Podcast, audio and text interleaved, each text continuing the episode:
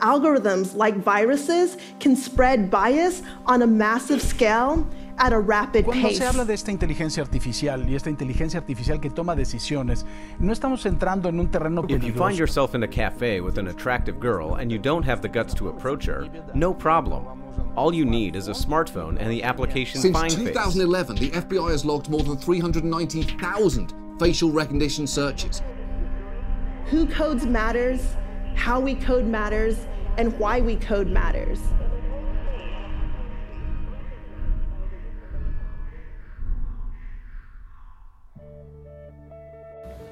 Bienvenidos a Matices del Diseño, un podcast dedicado a resaltar el lado menos conocido de esta disciplina. Yo soy Cecilia Sánchez Arriola. Yo, Montserrat Hernández. Y en el episodio de hoy vamos a reflexionar sobre un tema recurrente en la actualidad, la inteligencia artificial. Hoy en día la podemos observar en nuestros teléfonos, en las recomendaciones de Netflix, asistentes personales como Alexa, vehículos, compras por internet, publicidad y finalmente el reconocimiento facial. Y justo es en este último en el que nos enfocaremos a lo largo de este episodio. Hay que remontarnos al siglo pasado, cuando la inteligencia artificial, o en ese entonces inteligencia moderna, nació en 1956, la cual se realiza mediante ordenadores digitales, aunque la idea de automatizar el razonamiento, la inteligencia y demás aspectos vienen desde siglos atrás, de acuerdo a Ramón López de Mántaras, fundador y director del Instituto de Investigación de Inteligencia Artificial del CSIC en Barcelona. Ahora, se entiende a esta como un conjunto de tecnologías que permiten emular a través de las máquinas y los algoritmos algún tipo de comportamiento, como llevar a cabo tareas, resolver problemas o ayudar en la toma de decisiones. De acuerdo con Eric Baldwin, editor de Arc Daily, la inteligencia artificial está transformando la forma en la que diseñamos y construimos. Además, menciona que para el 2050, los efectos de la adopción de la inteligencia artificial se sentirán en más aspectos en nuestra vida cotidiana. Hoy en día, la inteligencia artificial utiliza algoritmos para sugerir lo que deberíamos de ver, leer, escuchar, comprar, cuál ruta tomar, incluso si no estamos siendo conscientes de ello, ya estamos siendo parte del algoritmo. No solo Eric sugiere que habrá más interacción dentro de 30 años con la inteligencia artificial, sino otros autores como Alex Hearn, que observa un futuro donde hay taxis aéreos, inteligencia urbana hasta la construcción y la singularidad. Por otro lado, Alice Rothorn, en su libro Design as Attitude, explora la idea de cómo este tipo de tecnologías podría resultar a que cedamos el control sobre grandes porciones de nuestra vida con consecuencias potencialmente catastróficas, si salen mal, ya sea por un error de diseño o por cualquier otro defecto. Tomemos de ejemplo el reconocimiento facial, una maravilla al parecer, el poder desbloquear tu teléfono sin tener que poner tu contraseña, ¿no? Pero, ¿qué podría salir mal respecto a esta función que parece ser tan asombrosa y hasta amistosa? Pero bueno, bueno, primero vamos a ver un poquito, o sea, cómo funciona el reconocimiento facial, que es este software que principalmente utiliza tres procesos tecnológicos. El primer proceso es la detección. Aquí solo se encuentra al rostro en una imagen, no se obtienen ningún otro dato. El siguiente proceso es el de análisis o también conocido como atribución. En este ya se realiza un mapeo de las caras a menudo midiendo la distancia entre los ojos, la forma del mentón, la distancia entre la nariz y la boca y luego convierte estas cosas en una serie de puntos conocidos como huella facial. Y bueno, finalmente se llega a lo que es el reconocimiento, donde se intenta confirmar la identidad de una persona en la foto. Esta fase comienza normalmente con un algoritmo que aprende que es más que una cara. Por lo general, el creador de este lo hace entrenando con fotos de rostros.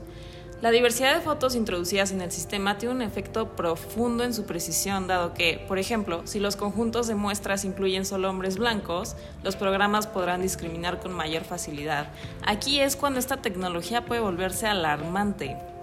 Si bien al tener un dispositivo que posee este tipo de software, el usuario puede decidir, entre comillas, si desactivar el reconocimiento facial, la verdad es que, de acuerdo a Thorin Klosowski, editor de temas de seguridad y privacidad de Wirecutter, la ubicuidad de las cámaras hace que la tecnología sea cada vez más difícil de evitar en público.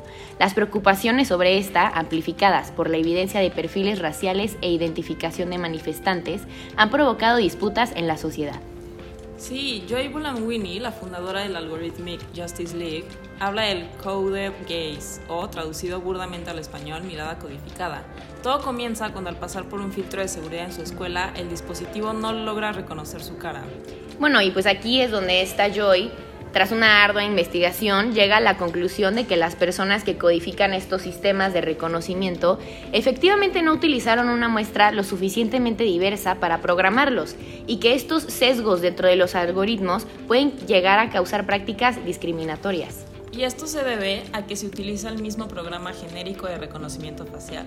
Al inicio, Joy dice que esto se vuelve una inconveniencia y es posible que a simple vista solo lo consideremos como tal, pero es importante que nos tomemos un momento y terminemos por analizar el por qué. Sí, por ejemplo, en Estados Unidos, uno de cada dos ciudadanos estadounidenses está dado de alta en el sistema de reconocimiento facial de la policía.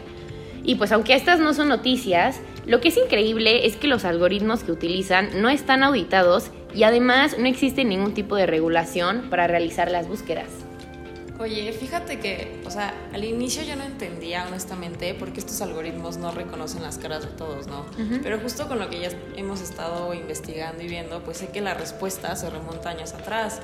Uno pensaría que estos programas no llevarían consigo la carga discriminatoria de la sociedad, pero si nos ponemos a pensar, estos no se hicieron solos.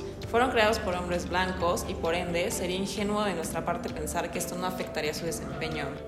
Pues sí, y la verdad es que ¿de qué nos sirve tener estos avances tecnológicos, entre comillas, si en realidad no sirven para todos? Si una gran parte de la sociedad se puede ver y se ve afectada negativamente por estos mismos. O sea, ¿qué tiene esto de avance si los algoritmos continúan por perpetuar la discriminación, el racismo y el sexismo? Sí, claro. Y mira, al igual que Joy, ha habido muchos casos en el que el reconocimiento facial no ha sido eficiente, pero Vamos a dar la vuelta un poquito, ¿no? ¿Qué pasaría o qué pasa cuando involucramos al diseño y usamos esta tecnología a nuestro favor? Me gusta, me gusta. Ahora con esto les empezaremos a contar algunos casos alrededor del mundo en los que se utiliza el reconocimiento facial para el beneficio de las personas y no de las autoridades. Ay, sí, justo. ¿Te acuerdas el caso que estábamos eh, investigando que fue en 2020? Sí, sí, Portland, Oregon. Ah, justo, ese, que se encontraba en medio de protestas. Y los oficiales involucrados en controlar a los civiles tuvieron autorización de sus superiores de tapar sus nombres para mantener su anonimato, mientras que hipócritamente utilizaban el programa de reconocimiento facial para revelar las identidades de los manifestantes. Sí, o sea, un caso increíble, inaudito. Uno de los protestantes, Christopher Howell, un activista y programador autodidacta, de hecho, decide darle la vuelta, como tú dices, y comienza a desarrollar su propio algoritmo de reconocimiento facial para utilizarlo en contra de los policías. Sin embargo, Howell no fue el primero en tener esta idea. Sí, un año antes, Colin Chung ajá, creó su propia herramienta para poder identificar oficiales en Hong Kong, utilizando fotografías de los mismos sacadas de internet. Tras subir un video en Facebook donde se explicaba su proyecto, Chung fue arrestado y se vio obligado a dejar su trabajo. Y pues otro caso, no tan lejos de esto, en el sentido de que más o menos sucedió lo mismo, es el del artista Paolo Sirio, que publicó en internet 4.000 fotos de las caras de policías franceses en la exhibición Capture. De estas fotografías, mil fueron recolectadas de internet y redes sociales, mientras que las demás las pidió de fotógrafos que estuvieron presentes en diferentes manifestaciones. Sí, y además no solo las subió a páginas de internet, ¿no? sino que también las intervino al ponerle un marco rojo a las caras, simulando justo este proceso de reconocimiento facial, y terminó por imprimirlas y pegarlas en las calles parisinas. No obstante, Sirio, al igual que Chung, se vio amenazado por el gobierno francés y tuvo que bajarlas. Sí, la verdad una respuesta muy radical del gobierno francés pero esto no lo detuvo. El artista italiano este, hizo que, esto hizo más bien que impulsara a lanzar una campaña llamada hashtag Ban Facial Recognition EU, logrando recaudar más de 50.000 firmas a favor de la prohibición del reconocimiento facial.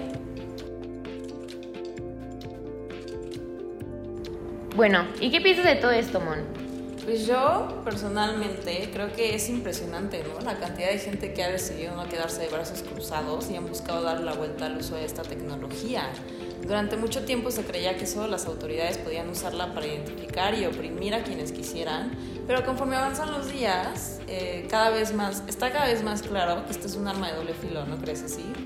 Sí, sí, y justo por eso, pues creo que es importante destacar también que a medida que aumentemos el uso de esta tecnología, pues nosotros también tendremos que responder a grandes preguntas sobre cómo se debe regular esta herramienta, así como a las pequeñas sobre qué servicios estamos dispuestos a usar y a qué sacrificios de privacidad estamos dispuestos a hacer. Sí, bueno, aunque la mayoría de estos proyectos han sido intervenidos por las autoridades con el fin de detenerlos, la realidad es que cada vez hay más personas que no están dispuestas a darse por vencidas, que se cuestionan la fiabilidad de estos programas. Pues bueno, esperemos que se diseñen nuevos y mejores algoritmos tomando en cuenta todo esto, ¿no? Sí, claro. Y pues bueno, para terminar, una última pregunta para que reflexionen. ¿Tú piensas que los beneficios que trae consigo el reconocimiento facial en verdad valen la pena?